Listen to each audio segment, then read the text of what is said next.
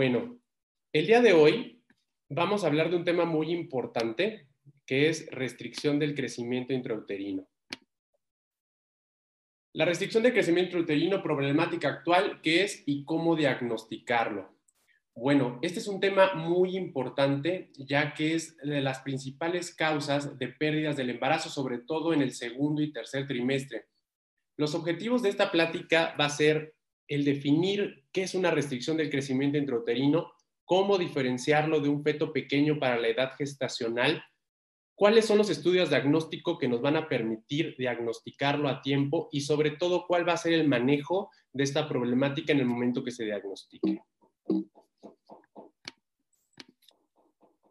Primero quisiera empezar con la definición de restricción del crecimiento intrauterino. Tomando en cuenta que la restricción del crecimiento intrauterino es la incapacidad que tiene el feto para alcanzar un potencial genético de crecimiento secundario a las condiciones del entorno. Esto quiere decir que el feto no va a poder alcanzar lo que tiene que alcanzar de peso y talla secundario a alguna complicación, ya sea materna, placentaria o del medio ambiente. A diferencia de un feto pequeño para la edad gestacional, que la definición dice así, que se refiere al feto que ha fallado en alcanzar algún parámetro biométrico o un valor de peso fetal estimado para alguna edad gestacional. Esta definición quiere decir que genéticamente el feto está destinado a ser pequeño porque genéticamente así está, a diferencia de la restricción del crecimiento intrauterino. Anualmente nacen en el mundo cerca de 30 millones de individuos con restricción del crecimiento intrauterino y quiero que vean en esta diapositiva cómo la prevalencia es mayor en países desarrollados que en países en desarrollo como el nuestro, alcanzando hasta el 23.8% en nuestros países eh, en desarrollo como lo es nuestro país. Y la restricción del crecimiento intrauterino puede complicar hasta el 15% de los embarazos. Y quiero que vean aquí muy bien que hasta el 72% de las muertes fetales inexplicables están asociadas a fetos pequeños. Y nosotros definimos un feto pequeño para la edad gestacional cuando se encuentra por debajo de la percentila número 10. Y hasta el 52% de los óbitos lo vamos a asociar a la restricción del crecimiento intrauterino. Hasta el 10% de la mortalidad perinatal la podemos nosotros asociar a la restricción del crecimiento. Entonces, por eso es muy importante que nosotros sepamos cómo diagnosticarlo y detectarlo a tiempo para poder evitar las complicaciones que la restricción del crecimiento intrauterino nos conlleva. ¿Y qué complicaciones son las que podemos tener cuando tenemos una restricción del crecimiento, pues son las em, complicaciones que van muy asociadas a la prematuridad. Y entre ellas, pues tenemos la enterocolitis necrotizante, policitemia, lesiones neurológicos, retraso en el desarrollo psicomotor, asfixia perinatal, síndrome de aspiración meconial, pueden cursar con hipoglicemias e hipocalcemia, que son complicaciones que pueden poner definitivamente en riesgo la vida del bebé. Esta diapositiva me gusta mucho porque si pueden ver en la línea horizontal son la percentila de peso del bebé al momento de nacimiento y en las líneas verticales la tasa de mortalidad perinatal. Y quiero que vean cómo en el momento que nace un bebé con la percentila por abajo de la percentila número 10, va incrementando considerablemente la tasa de morbimortalidad en estos pacientes. Ahora, ¿cuáles son los factores de riesgo que nos deben hacer pensar en que nuestra paciente tiene una alta probabilidad de presentar una restricción de crecimiento durante su embarazo. Lo podemos dividir en tres factores de riesgo principales. Uno, los factores petoplacentarios, propiamente alguna alteración en la placenta. Dos, infecciones materno-fetales. Y número tres, propiamente condiciones maternas. Y quiero que vean que el 45% de esos factores de riesgos son por condiciones maternas. Y vamos a ver con detalle cada una de estas. Bueno, dentro de las condiciones maternas que quedamos que ocupa la mayor cantidad de los factores de riesgo, tenemos que la mamá tenga una ganancia deficiente de peso durante el embarazo, que la mamá tenga una constitución pequeña, que tenga una nutrición deficiente durante el embarazo, se asocia mucho a la privación social, a la cuestión económica que va directamente relacionada a la nutrición, y pacientes que tienen trastornos de la alimentación. Asimismo, el consumo de fármacos que son teratogénicos o procesos durante el, durante el feto, lo que puede perjudicarnos en el desarrollo y generar una restricción del crecimiento, pues son las malformaciones fetales. anomalías genéticas y pacientes que se encuentran con embarazos múltiples. Y como habíamos comentado, propiamente anormalidades en el desarrollo de la placenta y el cordón umbilical. Ahora, tomando en cuenta estos factores de riesgo, ¿cómo vamos a hacer el diagnóstico de una restricción del crecimiento? Pues bueno, tenemos dos formas de hacerlo, unas más específicas que otras, y las vamos a ir comentando en el transcurso de esta charla. Podemos hacer el diagnóstico de una forma clínica y un diagnóstico haciendo uso del ultrasonido. Pero aquí me voy a detener tantito, porque para poder nosotros llevar el control de crecimiento del bebé, es súper importante establecer con precisión la edad gestacional del embarazo. Para ello quiero que veamos la siguiente diapositiva, en donde tenemos diferentes métodos para poder establecer con exactitud la edad gestacional en el embarazo. Y quiero que vean que de las formas o métodos más utilizados para calcular la edad gestacional tenemos la fecha de última regla. Y del lado derecho, quiero que vean el rango de error que tiene la fecha de última regla. O sea, puede ser hasta de cuatro semanas. Y cuatro semanas en el embarazo, pues es una diferencia abismal. Entonces, tenemos un rango de error de hasta cuatro semanas. Y quiero que vean que obviamente métodos de reproducción asistida como fertilización in vitro, pues obviamente el rango de error es mucho menor porque obviamente está muy calculado. Pero lo que es el uso del ultrasonido, principalmente la longitud cefalocaudal, que se mide entre la semana 11 y 14 en el ultrasonido cromosómico, tiene un rango de error de 7 de siete días nada más. Entonces, acorde a esta tabla, vamos a determinar como gold estándar para calcular las semanas de gestación y por medio de esto calcular las semanas que vamos a tener más adelante es la longitud cefalocaudal. Recordar nuevamente que la longitud cefalocaudal es la forma más precisa en esos momentos del embarazo para saber con precisión cuántas semanas son las que tenemos de embarazo. Aquí, como podemos ver en la imagen, se está midiendo la longitud cefalocaudal. Y con esto vamos a tener con mayor precisión las medidas de crecimiento de nuestro bebé durante la gestación. La evaluación ultrasonográfica seriada es un parámetro muy importante. Bueno, regresando a la diapositiva anterior, recordar que solamente este ultrasonido se puede hacer entre la semana 11 y la semana 14. Después de estas semanas, el estudio pierde totalmente sensibilidad y especificidad, sobre todo también para el cálculo de la edad gestacional. Después de este ultrasonido tan importante, es muy importante realizar la evaluación ultrasonográfica seriada. Esto quiere decir que en cada consulta prenatal está realizando ultrasonido para llevar el control de crecimiento. ¿Y cómo vamos a llevar el control de este crecimiento en los ultrasonidos? Pues bueno, se tiene que medir lo que es la circunferencia cefálica, diámetro biparietal, la circunferencia abdominal, la longitud femoral y obviamente siempre tenemos que estar midiendo en cada ultrasonido la cantidad de líquido amniótico y las características de la placenta. Dentro de estos parámetros que acabamos de revisar, quiero que vean que de la circunferencia cefálica, el diámetro biparietal y el perímetro abdominal van a tener diferentes porcentajes de sensibilidad y especificidad. De todos estos, el que tiene mayor sensibilidad y especificidad para llevar el control de crecimiento del feto es la circunferencia abdominal o perímetro abdominal. Quiero que vean que la sensibilidad es del 94% y tiene una especificidad del 100%. Sin embargo, todo esto se tiene que tomar, el resto de las mediciones, y al final, por medio de un algoritmo, nos va a reflejar cuántas semanas de gestación son las que tenemos y cuál es el peso que va acorde a esas semanas. Siempre quiero hacer énfasis que debemos utilizar las tablas de percentilas acorde a nuestra población. Hay muchas tablas de percentilas que están acopladas a poblaciones diferentes, por lo cual tenemos nosotros que basarnos en una tabla que esté hecha en nuestra población. Ahora, todo paciente que tengamos sospecha o con alto riesgo de una restricción del crecimiento, tenemos que hacer uso de un estudio que se llama hemodinamia fetal o ultrasonido Doppler o flujometría Doppler en el embarazo.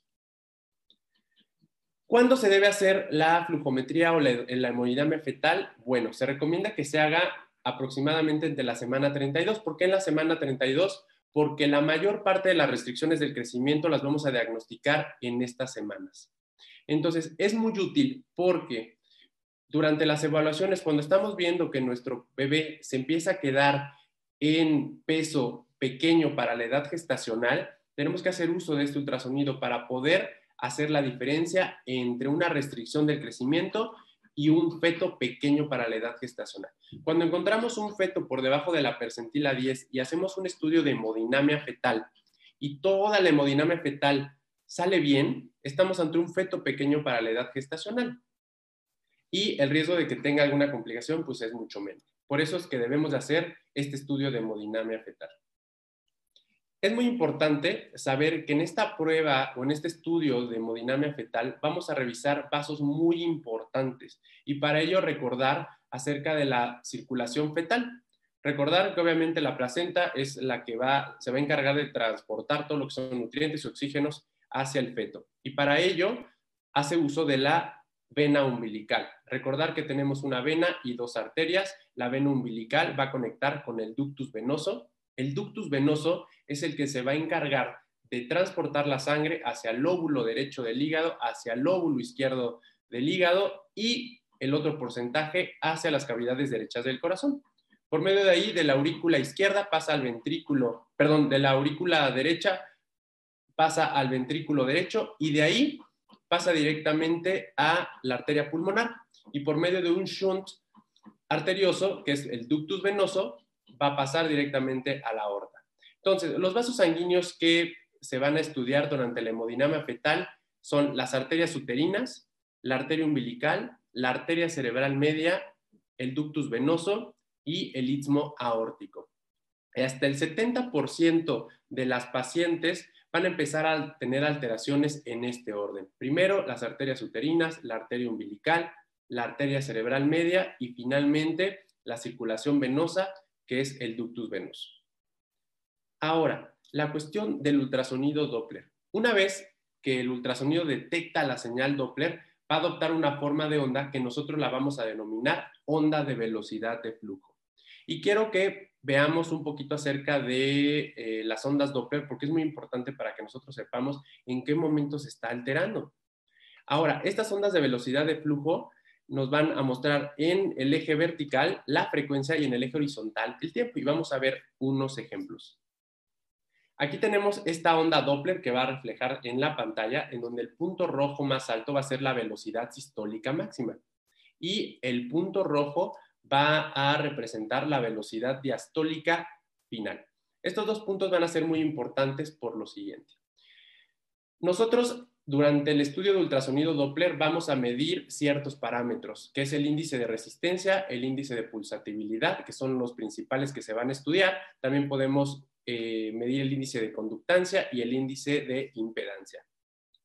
¿Qué es lo que nos va a reflejar el índice de resistencia? Pues bueno, es la resistencia de la sangre que nos provocan los vasos sanguíneos en la zona distal al sitio de medición. Ahora, quiero que vean este ejemplo. Cuando tenemos nosotros vasos sanguíneos con una alta resistencia, nos va a generar un flujo diastólico muy bajo. Ahorita vamos a ver unos ejemplos, pero recuerden siempre estos dos puntos, el, el punto sistólico máximo y el flujo diastólico final.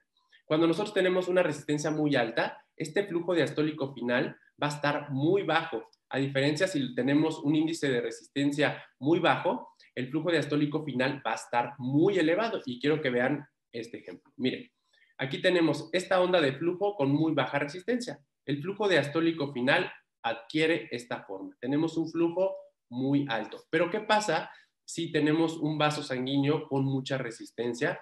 Pues se va a ver así.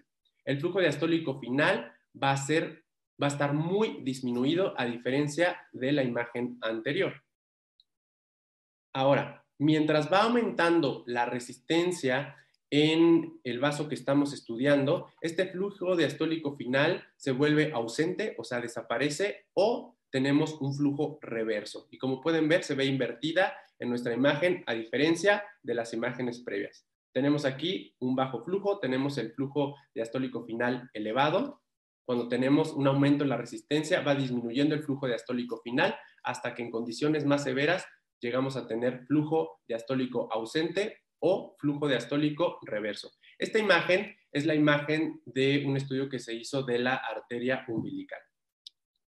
Y aquí tenemos el ejemplo de las cuatro. Aquí tenemos un feto con una hemodinamia fetal normal, tenemos punto sistólico máximo con un flujo diastólico final aumentado y conforme va aumentando y llegamos a hipoxia o acidosis metabólica, podemos darnos cuenta que el flujo diastólico final va disminuyendo, se vuelve ausente y en, la último, eh, en el último cuadro tenemos que el flujo diastólico está reverso. Entonces, este es el ejemplo de la progresión de una alteración en la hemodinamia a nivel de la arteria umbilical. Al medir nosotros la arteria umbilical, eh, es muy importante porque nos va a reflejar directamente cómo está el estado funcional de la placenta. Entonces, cuando tenemos una alteración en la arteria umbilical, ¿qué nos va a representar? Que tenemos una alteración a nivel placental. La arteria umbilical es un flujo de muy baja resistencia. ¿Por qué? Porque tiene que llegar abundante cantidad de flujo hacia el feto. Entonces, es una arteria de baja resistencia y por lo tanto con altos niveles de flujo. ¿Qué es lo que nos va a ayudar a identificar la arteria umbilical? Pues nos va a ayudar a identificar fetos con hipoxia y acidosis.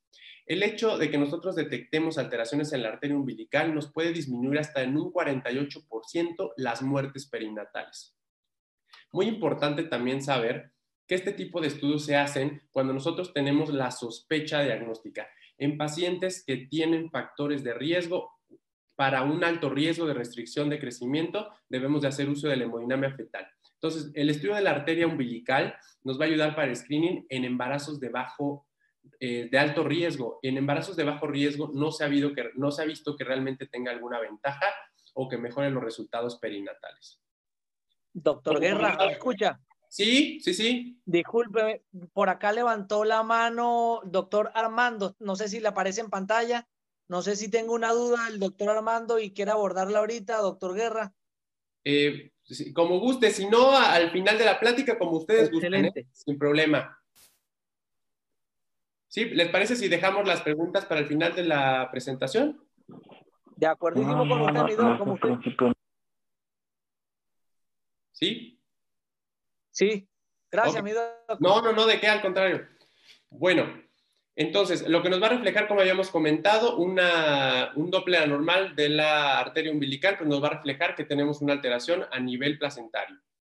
Fetos pequeños con flujometría umbilical normal no presentan enfermedad placentaria, es lo que comentábamos. Cuando encontramos una flujometría Doppler eh, normal con fetos pequeños para la edad gestacional, no, no nos aumenta o nos incrementa más el riesgo de alguna complicación.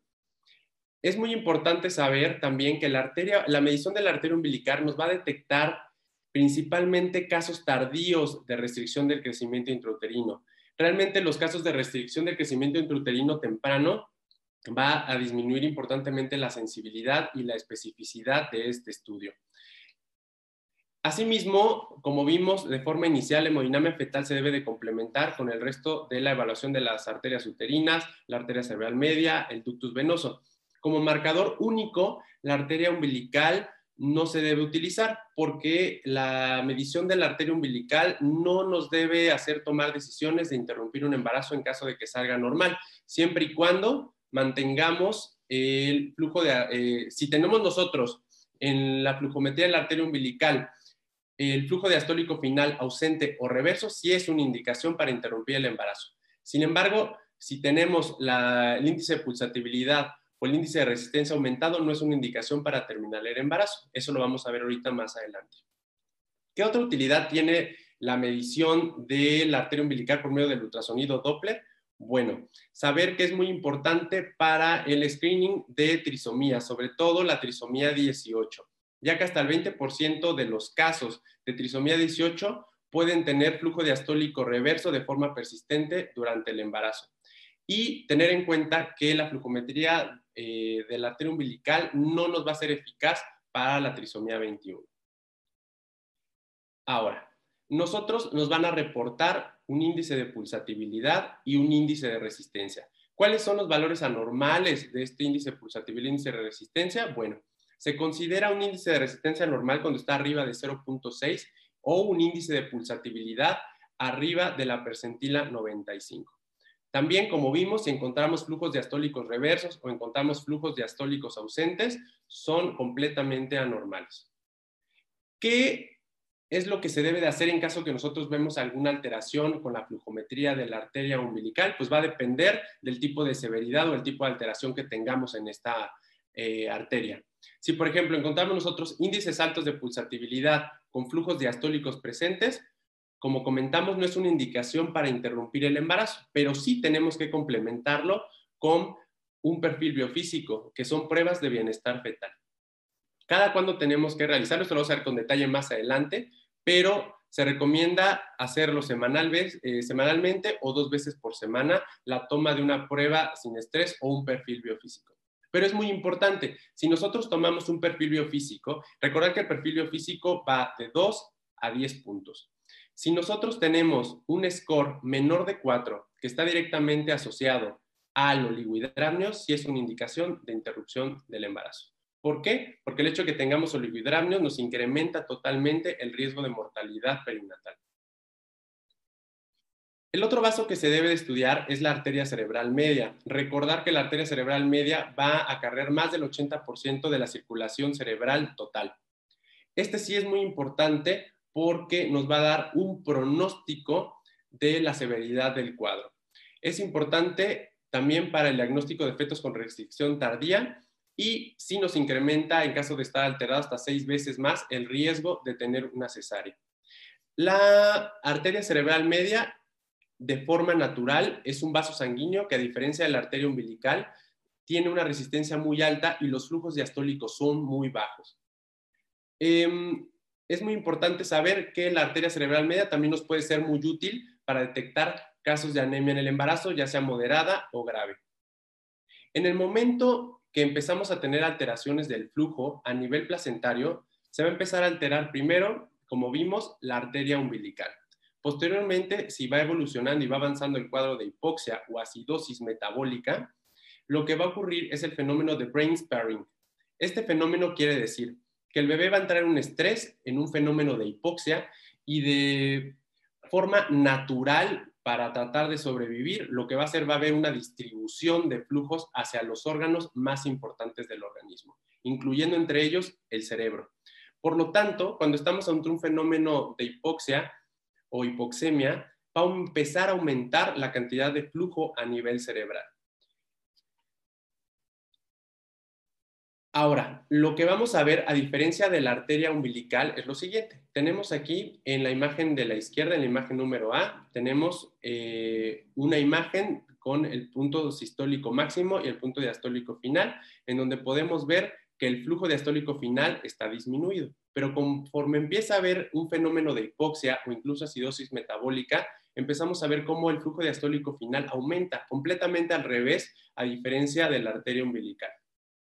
Nosotros consideramos anormal cuando encontramos un índice de pulsatividad de la arteria cerebral media por debajo de la percentila número 5. Tenemos un índice que es el índice cerebroplacentario. El índice cerebroplacentario es el mejor parámetro si lo tomamos de forma individual en cualquier momento de la gestación para detectar fetos con restricción del crecimiento intrauterino. Esto nos va a detectar de una mejor manera los casos de hipoxia, ¿Y cómo se va a calcular? Tomando en cuenta el índice de pulsatividad de la cerebral media, dividiéndolo entre el índice de pulsatividad de la arteria umbilical. Tenemos aquí esta imagen, quiero que vean, tenemos en la, en la gráfica de arriba, tenemos en azul clarito la población total de fetos. Y en azul de color más oscuro tenemos los mismos fetos, pero que están diagnosticados con restricción de crecimiento intrauterino, tomando en cuenta únicamente la arteria umbilical. Y en la segunda gráfica, quiero que vean que son la misma población de estudio, pero aquí se hizo el diagnóstico de restricción de crecimiento intrauterino, haciendo utilidad de, haciendo uso, perdón, de la arteria umbilical, la arteria cerebral media y el índice cerebro placentario. Y quiero que vean cómo incrementa considerablemente el diagnóstico de fetos con restricción de crecimiento intrauterino en comparación si utilizamos únicamente la arteria umbilical. Recapitulando, la arteria umbilical de forma única no nos puede hacer tomar decisiones para una interrupción del embarazo. Tenemos siempre que complementarlo con el resto de la hemodinamia fetal con los otros vasos sanguíneos para mejorar la sensibilidad y la especificidad al diagnóstico de la restricción. La evaluación del ductus venoso nos habla ya directamente de la circulación venosa. Cuando encontramos alteración en el ductus venoso, nos va a ayudar a identificar ya fetos con hipoxia muy grave, acidosis o insuficiencia cardíaca. El ductus venoso va a ser un reflejo directo de la función ventricular del lado derecho.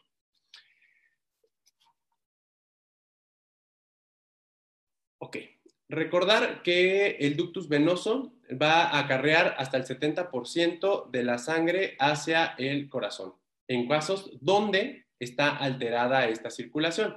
El ductus venoso nos va a dar una imagen muy diferente al resto de las imágenes que previamente vimos. Aquí vamos a tener una onda trifásica. ¿Qué nos va a representar cada una de estas ondas? Es lo siguiente. El punto número S que podemos ver aquí en la imagen nos va a reflejar el pico máximo de velocidad que va a ser el que va a ocurrir durante la sístole del ventrículo. El punto número D, lo que nos va a reflejar es el llenado pasivo del ventrículo y la onda número A es el llenado activo del ventrículo, que corresponde a la contracción auricular. Entonces, todas estas ondas tenemos aquí una onda trifásica. Es un flujo completamente normal. Tenemos las tres ondas tenemos la onda número S, la número D y la onda número A, que la podemos ver aquí en la imagen. Ahora, estas ondas siempre debe ser la onda S de mayor tamaño, a diferencia de la D, y debe estar presente la onda A. Cuando tenemos alguna normalidad en, eh, en la hemodinamia de este vaso, podemos ver lo siguiente. La onda S se va a ver del mismo tamaño que la onda D y podemos llegar a encontrar la onda A de forma negativa o ausente como lo tenemos en esta imagen. Y esto es completamente anormal.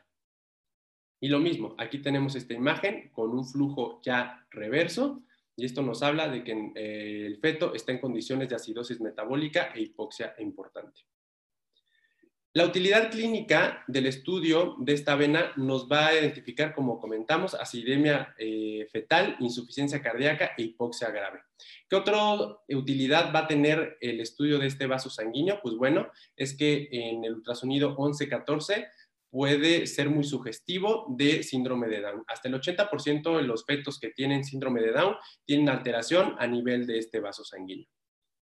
En el primer trimestre se asocia a cardiopatías congénitas y muerte intrauterina eh, esperada. Y cuando lo encontramos en embarazos gemelares, lo que nos puede hacer referencia a la alteración en este vaso sanguíneo es síndrome de transfusión feto-fetal de forma grave en el embarazo gemelar.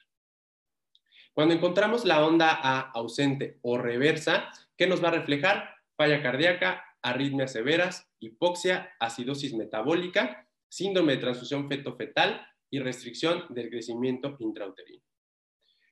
Se considera normal cuando encontramos eh, el índice de pulsatibilidad arriba de la percentila 95 o encontramos ausencia o reversión de flujo. Las arterias uterinas son vasos muy importantes que se pueden medir en el primero o en el segundo trimestre. Estos vasos de forma inicial son vasos de muy alta resistencia y conforme va viendo la inflación del trofoblasto, nos va a convertir estas arterias uterinas que son de alta resistencia a canales venosos de muy baja resistencia con la finalidad de aumentar el flujo sanguíneo hacia el útero. Sin embargo, esta transformación de velocidades de flujo no debe de persistir más allá de las 24 semanas. Si persiste más allá de las 24 semanas, tenemos un mayor riesgo de preeclampsia o de restricción del crecimiento intrauterino. ¿Cómo vamos a analizar estas ondas de las arterias uterinas? Bueno, tenemos tres formas. Podemos encontrar un notch, que es una depresión de la onda diastólica, en donde previamente lo utilizábamos como factor de riesgo de aumento de resistencia. Sin embargo, se dieron cuenta que es una medición muy subjetiva entre medidor y medidor, por lo cual no nos es muy útil. Actualmente lo que se utiliza para la medición de las arterias uterinas es el índice de pulsatibilidad. Este se puede realizar vía abdominal o vía transvaginal. Se puede realizar, como comentamos, en el primer trimestre en el ultrasonido 11-14 o se puede realizar en el segundo trimestre entre la semana 20 y 24. Se prefiere entre la semana 20 y 24 porque mejora la sensibilidad y la especificidad del estudio, justamente por lo que comentamos de la invasión trofoblástica y la modificación que tiene eh, el flujo por medio del trofoblasto. Nosotros consideramos anormal cuando encontramos un índice de pulsatibilidad de las arterias uterinas por arriba de la percentila 95. En resumen, quiero tomar en cuenta nuevamente que para el cálculo y la identificación de un feto con restricción de crecimiento es muy importante establecer la edad gestacional. Podemos hacer uso de la fecha última regla de fondo uterino, sin embargo, como vimos en las diapositivas previas, la evaluación por estos métodos es muy poco sensible y muy poco específica. Lo más específico es el uso del ultrasonido 11-14 y la realización de ultrasonidos seriados para ir calculando el peso para las semanas de gestación. En caso de que tengamos pacientes con sospecha de restricción del crecimiento o que tengan factores de riesgo para una restricción del crecimiento, tenemos que hacer uso de la hemodinamia fetal por medio del ultrasonido Doppler de la arteria umbilical, las arterias uterinas, arteria cerebral media y ductus venoso. Ahora, ¿cómo va a responder el feto ante estas situaciones de estrés, que es la hipoxia o la hipoxemia o la acidosis metabólica? Nosotros vamos a dividirlo en fenómenos tempranos y fenómenos tardíos de hipoxia. Cuando tenemos em, consecuencias tempranas, encontramos primero que hay alteración de los flujos de la arteria umbilical y empieza a haber alteración en los flujos de la cerebral media por la redistribución de flujos que comentamos previamente. Fenómenos tardíos de hipoxia, vamos a tener ya oligohidramnios, pérdida de tono y de los movimientos fetales. Podemos encontrar en el registro cardiotocográfico desaceleraciones tardías que nos hablan directamente de la función placentaria, variabilidad mínima igual en el registro con ausencia de reactividad y como comentamos, flujos venosos anormales en las etapas finales. Esta imagen me gusta mucho porque podemos ver eh, la arteria umbilical, la arteria cerebral media, el ductus venoso, el líquido amniótico, los movimientos respiratorios, el tono del bebé y registro cariotocográfico. Quiero que vean cómo en las primeras fases de hipoxemia, lo primero que se empieza a alterar son las arterias uterinas y la arteria umbilical. Y Posteriormente empieza a haber cambios en la arteria cerebral media, finalmente en el ductus venoso, que va ya de la mano con disminución ya en los momentos de hipoxia del líquido amniótico, empiezan a disminuir los movimientos respiratorios y finalmente lo que podemos ir viendo en el registro cariotocográfico son disminución de la variabilidad y descensos tardíos. Y en esta tabla podemos ver cuál es la evolución de la hemodinamia fetal podemos ver que las arterias uterinas comienzan a elevarse de las resistencias por arriba de la percentila 95, el índice cerebroplacentario lo empezamos a encontrar por abajo de la percentila 5, la arteria umbilical comienza a aumentar los índices de resistencia por arriba de la percentila 95, hasta que tenemos flujos eh, diastólicos ausentes y reversos.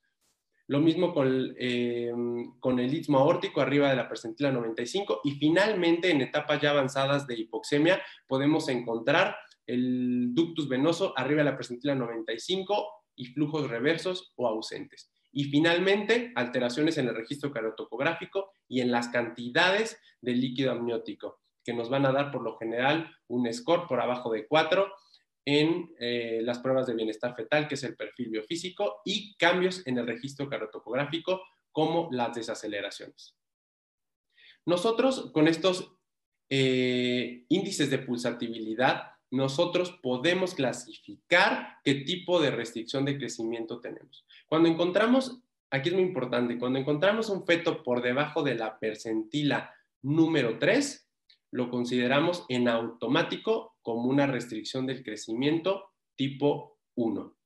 Cuando encontramos eh, cualquier uno o más de estos parámetros, lo clasificamos en automático como una restricción del crecimiento intrauterino tipo 1. Ya sea la arteria uterina arriba de la percentila 95, arteria cerebral media por abajo de la percentila 5, arteria umbilical arriba de la percentila 95, lo clasificamos como una restricción tipo 1 que nos traduce una insuficiencia placentaria leve o moderada. Vamos a ver más adelante cuál, cómo se lleva a cabo la monitorización acorde al tipo de restricción de crecimiento que tenemos.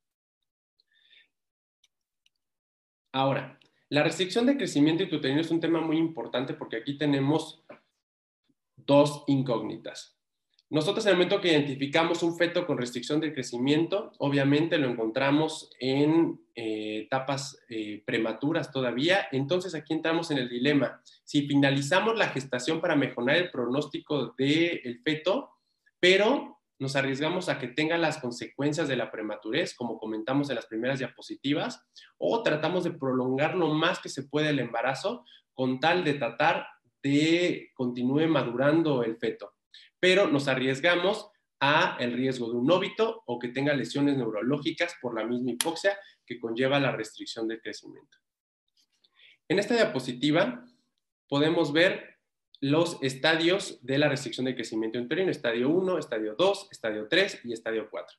Ahora, lo que nos dice este diagrama de flujo para el manejo del doctor Gratacos es la siguiente. Si nosotros nos encontramos ante una restricción del crecimiento tipo 1 y tenemos mayor o igual a 37 semanas, o sea, estamos ante un producto a término, ¿qué se debe de hacer? La inducción de un trabajo de parto. Si no tenemos todavía las 37 semanas, tenemos que repetir nuevamente la hemodinamia fetal con pruebas de bienestar fetal como el perfil biofísico en una semana, hasta que cumplamos la semana 37 y poder inducir un trabajo de parto.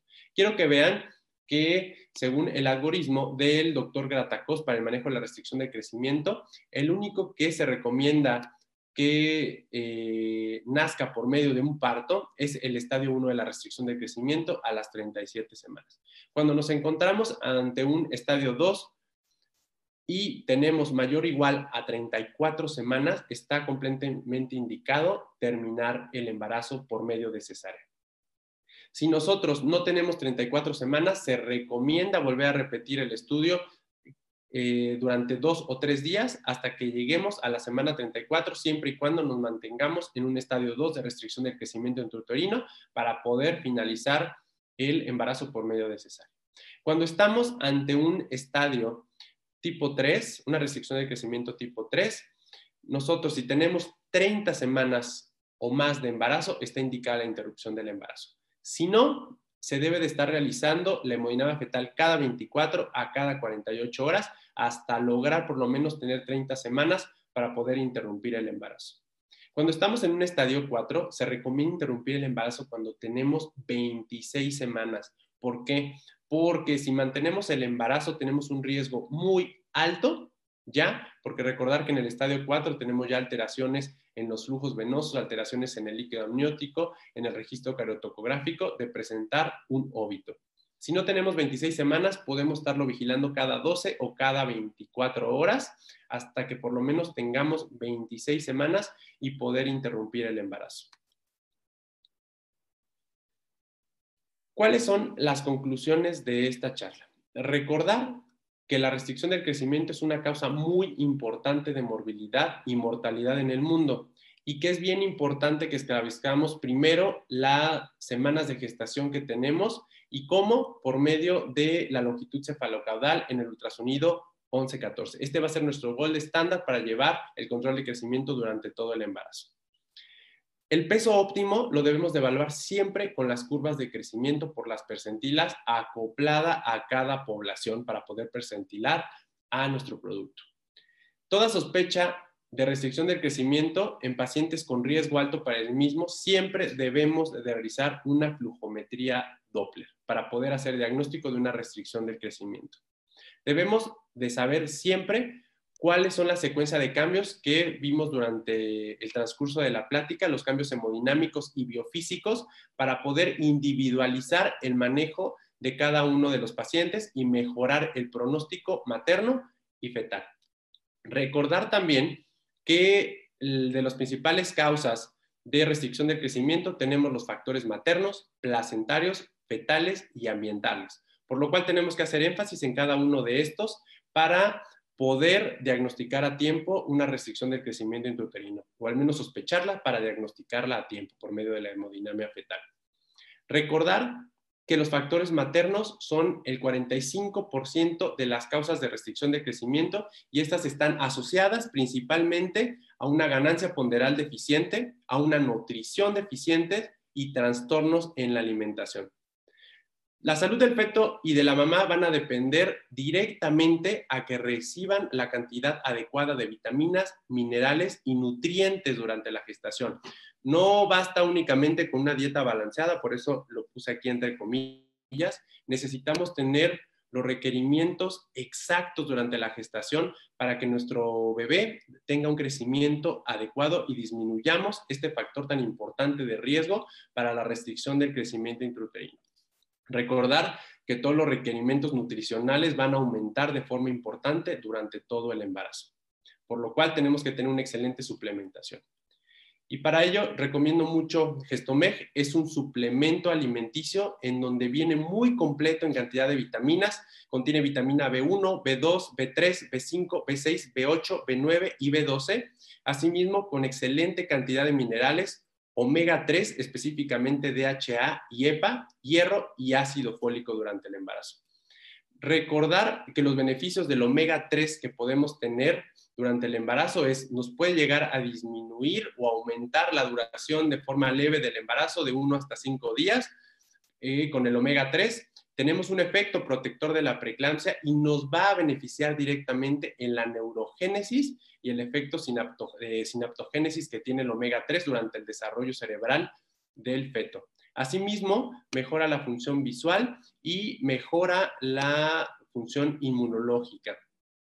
Gestomeg tiene un excelente proceso de odorización y microencapsulación del omega 3, ya que la mayoría de los multivitamínicos, por el contener omega 3, tiene un sabor a pescado y un olor a pescado que puede aumentar las náuseas y los vómitos durante el embarazo. Gestomeg no huele ni sabe y además viene con cápsulas gastroresistentes que permiten una adecuada absorción de los nutrientes y minerales a nivel intestinal.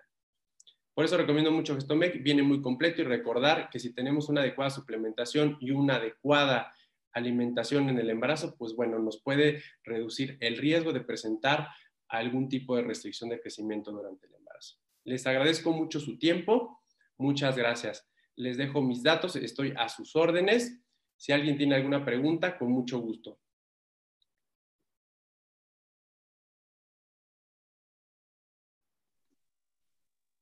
Doctor Guerra.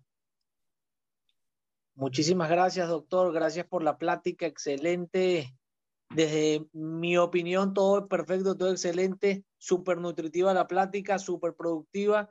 Y dejo de igual forma abierto el chat o dejo abierto el micrófono, las preguntas que, que tengan hacia usted. Con todo gusto, gracias a los doctores asistentes también. Gracias por brindarnos esa parte de su tiempo, que es tan valioso y más en estos momentos. Y aquí estamos a sus órdenes, con todo gusto. Adelante, las preguntas que gusten.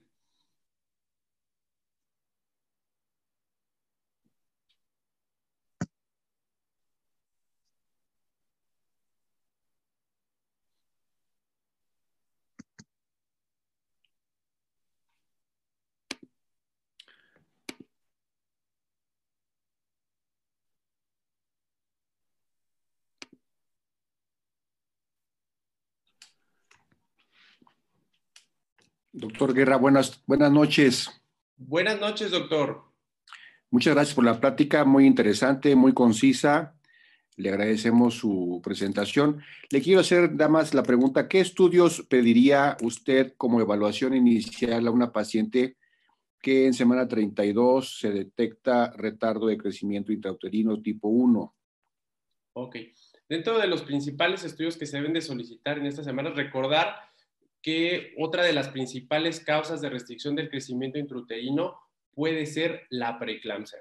Entonces, cualquier eh, que estamos detectando con algún tipo de restricción del crecimiento intrauterino, tenemos que pedir todo el perfil, eh, todo el perfil para preeclampsia, que incluye pruebas de función hepática, un examen general de orina, biometría hemática y tiempos de coagulación. Y obviamente estar monitorizando las cifras de presión arterial porque probablemente pudiera estar relacionado a algún proceso de preeclampsia o enfermedad hipertensiva. Para descartarlo, bueno, hay que monitorizarlo. Y siempre, siempre, siempre estar monitorizando con hemodinamia fetal para continuar la evaluación de que esto no nos aumente de categoría. ¿Tiene alguna utilidad ahora en esta temporada pedir anticuerpos anti-COVID? Eh, porque muchas parejas ya están teniendo ellas mismas o sus esposos la presencia de infección por COVID en etapas tempranas del embarazo. Eh, y aconsejaría en alguna forma, cuando nazca el bebé, hacer un estudio placentario. Para la cuestión de los estudios de COVID, solamente están indicados hacerlo en caso de que la paciente tenga o síntomas, un cuadro clínico asociado a COVID o que haya estado en contacto con algún paciente con COVID positivo. Serían las indicaciones para que ellos se realizaran anticuerpos. La restricción del crecimiento intrauterino hasta ahorita no se ha relacionado con infecciones de COVID. En teoría, por los estudios que hay hasta el momento, no se ha comprobado realmente que haya una transmisión vertical de COVID hacia el bebé. Aunque hay algunos estudios que refieren que sí ha llegado a haber alguna transmisión vertical, no se ha asociado a que te cause alguna malformación en el producto. Y por lo tanto, recordar como vimos en, las principales diapositivas, digo, en las primeras diapositivas, es que ciertas malformaciones o alteraciones cromosómicas pueden llegar a causar restricción del crecimiento, sobre todo síndrome de Edwards. Pero en este caso con COVID no se ha relacionado una restricción del crecimiento, por lo tal como de screening de rutina, para empezar el embarazo, no, no sería recomendable hacerle a todas un, pruebas de anticuerpos para ver si tuvieron o tienen en el momento que inicia el embarazo. Muchas gracias, doctor Guerra, muy amable. No, de qué, al contrario, muchas gracias. Doctor Guerra, tenemos una pregunta acá en el chat. Si quiere, lo apoyo allí, se la leo. Eh, Moisés Arenas y dice: Buenas noches. ¿Qué opina realizar la flujometría Doppler en madres con riesgo alto como edad avanzada? Diabetes, tiroide, HAS de, manera rutinaria para detectar RCIU. Totalmente indicado. Dentro de los factores de riesgo para restricción del crecimiento se encuentra la diabetes mellitus. Recordar que la diabetes mellitus nos genera también cierto grado de daño endotelial y la teoría de la preeclampsia y restricción del crecimiento está muy asociado también a que hay una alteración en la cantidad de flujo sanguíneo a nivel placentario. Entonces, pacientes que tienen edad materna avanzada, diabetes gestacional, sobre todo, sí está completamente indicado hacer el estudio de hemodinamia fetal para detectar restricción del crecimiento, ya que pacientes con edad materna avanzada y diabetes mellitus sí tienen un riesgo muy alto de una restricción del crecimiento. Y estas pacientes desde el principio hay que estarlas vigilando y monitorizando desde un inicio para estar llevando el crecimiento del bebé y en caso que empecemos a detectar que nos empezamos a quedar semanas de diferencia con respecto al ultrasonido 11-14, que con ese establecimos la edad gestacional, si está completamente indicado hacer una hemodinamia fetal. Y además de esas patologías, el simple hecho de tener una edad materna avanzada y diabetes mellitus como factor de riesgo, eh, tiene un riesgo alto para restricción, por lo tanto, sí está indicado a partir de la semana 32 hacer un estudio de hemodinamia fetal.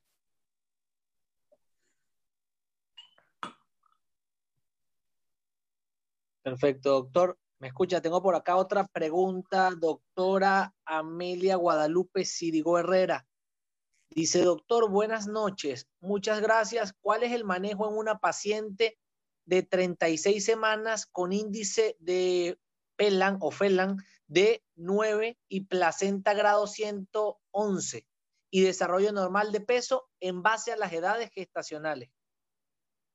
Ok, si nosotros tenemos una alteración placentaria y tenemos, por ejemplo, en, las diapositivas previas que vimos, cuando estamos sobre todo en una restricción del crecimiento tipo 1, pero no tenemos alteraciones a nivel de líquido amniótico, que sería de la principal indicación para interrumpir el embarazo, podemos llevarla hasta la semana 37, siempre y cuando las pruebas de bienestar fetal, o sea, el perfil biofísico, no me salga alterado. Si tenemos un perfil físico por abajo de 6, todavía puede continuar la monitorización de ese bebé. Pero si tenemos un perfil físico con una calificación abajo de 4, esa es la indicación absoluta para interrumpir el embarazo en ese momento. Si no, podemos continuar hasta la semana 37 sin ningún problema e incluso la inducción de un trabajo de parto. Y recordar que obviamente durante la monitorización del trabajo de, de parto tenemos que estar eh, tomando un registro cartográfico para ver que no vayamos a presentar algún descenso tardío o descensos variables. Pero podemos continuar hasta la semana 37 si las pruebas de bienestar fetal así nos lo permiten y no avanzamos a una restricción del crecimiento tipo 2.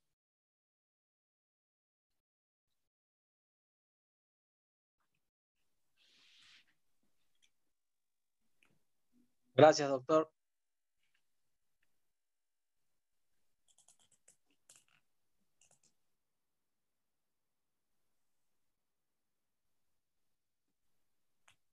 Si tienen más preguntas, con todo gusto, ¿eh?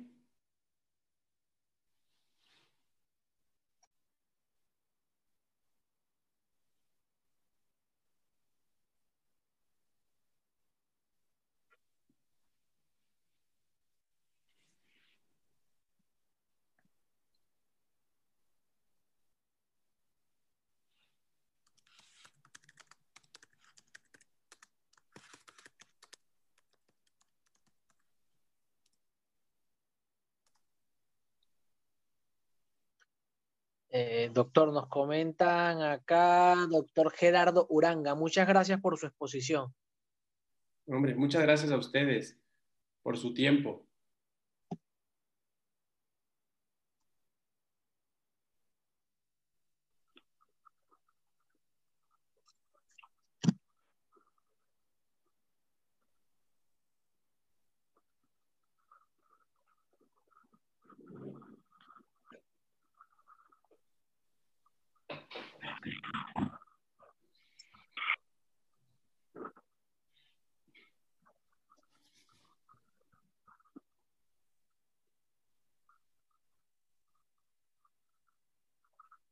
Acá tengo otra pregunta, doctor. De igual forma, bueno, acá doctor Moisés Arenas o doctora Moisés Arenas dice, tengo paciente de 23 años con datos de RCIU tardío, oliguaminos y placenta calcificada con flujometría normal, 36 semanas. ¿Cuándo hay que interrumpirle el embalse, embarazo? ¿Cuántas semanas? Perdón, me, eh, me comentaste, Adrián. 36, mi doc, 36. 36 semanas. Recordar, como comentamos previamente, si tenemos paciente con oligohidramnios, es una indicación absoluta y sobre todo a las 36 semanas de interrumpir el embarazo. Actualmente está recomendado, como todos sabemos, el esquema de madurez pulmonar se debe utilizar hasta la semana 34, porque en teoría, después de la semana 34, los pulmones ya se encuentran maduros. Sin embargo, en últimas publicaciones está recomendado que toda paciente que tenga un riesgo de que se concluya el embarazo antes de las 37 semanas está completamente indicado hacer o administrar un esquema de madurez pulmonar. Recuerda que puede ser con betametasona o dexametasona. En este caso, si la paciente ya tiene 36 semanas y tiene oligohidramnios, hay que sacarlo. ¿Por qué? Porque el oligohidramnios es una indicación absoluta de interrumpir el embarazo. Y sobre todo que la placenta también ya está calcificada, lo más probable es que no sea una paciente candidata para un trabajo de parto y la indicación ahí sería interrumpir por cesárea. Gracias, doctor. De igual forma, por acá, eh, la doctora Norma Elizabeth mm, eh, Malacara García. Excelente plática, doctor. Gracias. Mm, muchas gracias por escucharme. Eh, Santiago López, muchas gracias, doctor. Saludos. Saludos. Mm, de Moisés Arenas, muchas gracias por la plática y las sugerencias, doctor. No, al contrario. Este tema es un tema de verdad que es muy interesante y además de interesante es muy bonito y puede ayudar a prevenir realmente la mortalidad perinatal. Porque nosotros llevamos el control de crecimiento, pero pues este problema tiene obviamente años, es un problema de toda la vida, pero actualmente tenemos ya muchos utensilios muy importantes para el diagnóstico, como es la hemodinamia fetal, que no existía hace muchos años, que actualmente toda paciente con factores de riesgo debería hacerse ese estudio, porque es de las únicas maneras en que nosotros podemos darnos cuenta si estamos, ante una restricción de crecimiento. Ahora, si nosotros no tuviéramos una flujometría Doppler, pues con ultrasonido seriado, recordar que tomando en cuenta el primer ultrasonido, nosotros debemos de llevar el crecimiento del bebé por semana. Si empezamos a ver que en los ultrasonidos subsecuentes nos empezamos a quedar mucho más pequeño para la semana que tenemos, bueno, hay que tener un poquito rojo si es que no tenemos a la mano o cerca o la posibilidad de realizar una hemodinamia fetal. Bueno, estar muy al pendiente de ese crecimiento, recordar que podemos estar desfasados de forma muy general hasta tres semanas en el tercer trimestre, dos semanas en el segundo trimestre y una semana en el primer trimestre. Si esto llega a ocurrir, debemos de tener la sospecha de una restricción del crecimiento. ¿Y qué tenemos que estar vigilando? La cantidad de líquido amniótico, que son de las principales cosas, bueno, de las, de principales cosas que se afectan ya en etapas tardías de una restricción del crecimiento que nos habla propiamente de una hipoxia o un sufrimiento fetal. Y de forma muy inespecífica también podemos hacer uso de la medición del fondo uterino. Aunque pierdes realmente su sensibilidad y su especificidad después de las 20 semanas, que está a la altura del ombligo, pero bueno, si no tenemos otra cosa, debemos siempre, siempre, siempre de sospechar una restricción de crecimiento en pacientes que tengan muy alto riesgo. Y de esta manera, si nosotros interrumpimos el embarazo de forma eh, oportuna, puede mejorar el pronóstico y disminuir la morbimortalidad de los bebés.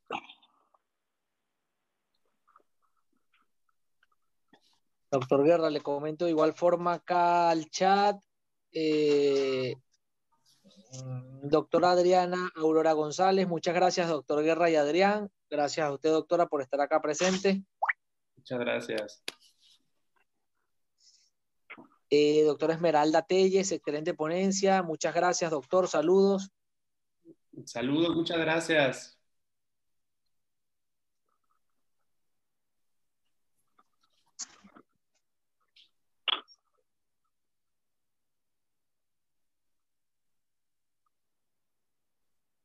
Doctor, de igual forma, también yo quiero darle las gracias nuevamente, gracias por su tiempo, gracias por la dedicación acá, gracias este, por la excelente y productiva plática del día de hoy. Nuevamente, gracias a todos los asistentes.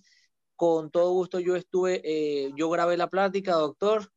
Este, con todo gusto se la puedo compartir, doctor Guerra, y de igual forma, pues allí dejo también sus datos estoy seguro que si hay alguna duda de cualquiera de los doctores asistentes, se pueden comunicar con usted y usted con su amabilidad que lo caracteriza, estoy seguro que nos va a apoyar y los va a apoyar con cualquier duda o con cualquier comentario o sugerencia que van a tener. Con muchísimo gusto. Cualquier duda, ahí les dejo mi teléfono, mi WhatsApp, mi sitio web y mi correo electrónico. Con toda confianza, si tienen alguna duda, háganmelo saber y con mucho gusto me pongo en contacto con ustedes para responder sus dudas. Adrián, te agradezco muchísimo siempre por la confianza, por el apoyo, por la invitación y por permitirme esta noche estar aquí con todos ustedes y compartir un poquito acerca de este tema tan importante. Claro que sí, mi doc. Con todo gusto, a sus órdenes, saben, aquí seguimos. De igual forma, para todos los médicos que no me conocen, Adrián Pláceres el laboratorio Elmor acá a sus órdenes. Mi correo también, adrian.placeres.elmor.com.mx, a sus órdenes y los puedo enlazar con el doctor Héctor Guerra y con cualquier duda, detalle que tengan, con todo gusto. Claro que sí. Que pasen una excelente noche y muchas gracias nuevamente por estar con nosotros el día de hoy. Gracias, mi doc. Buenas noches. Buenas noches. Hasta los. Buenas noches. Hasta luego.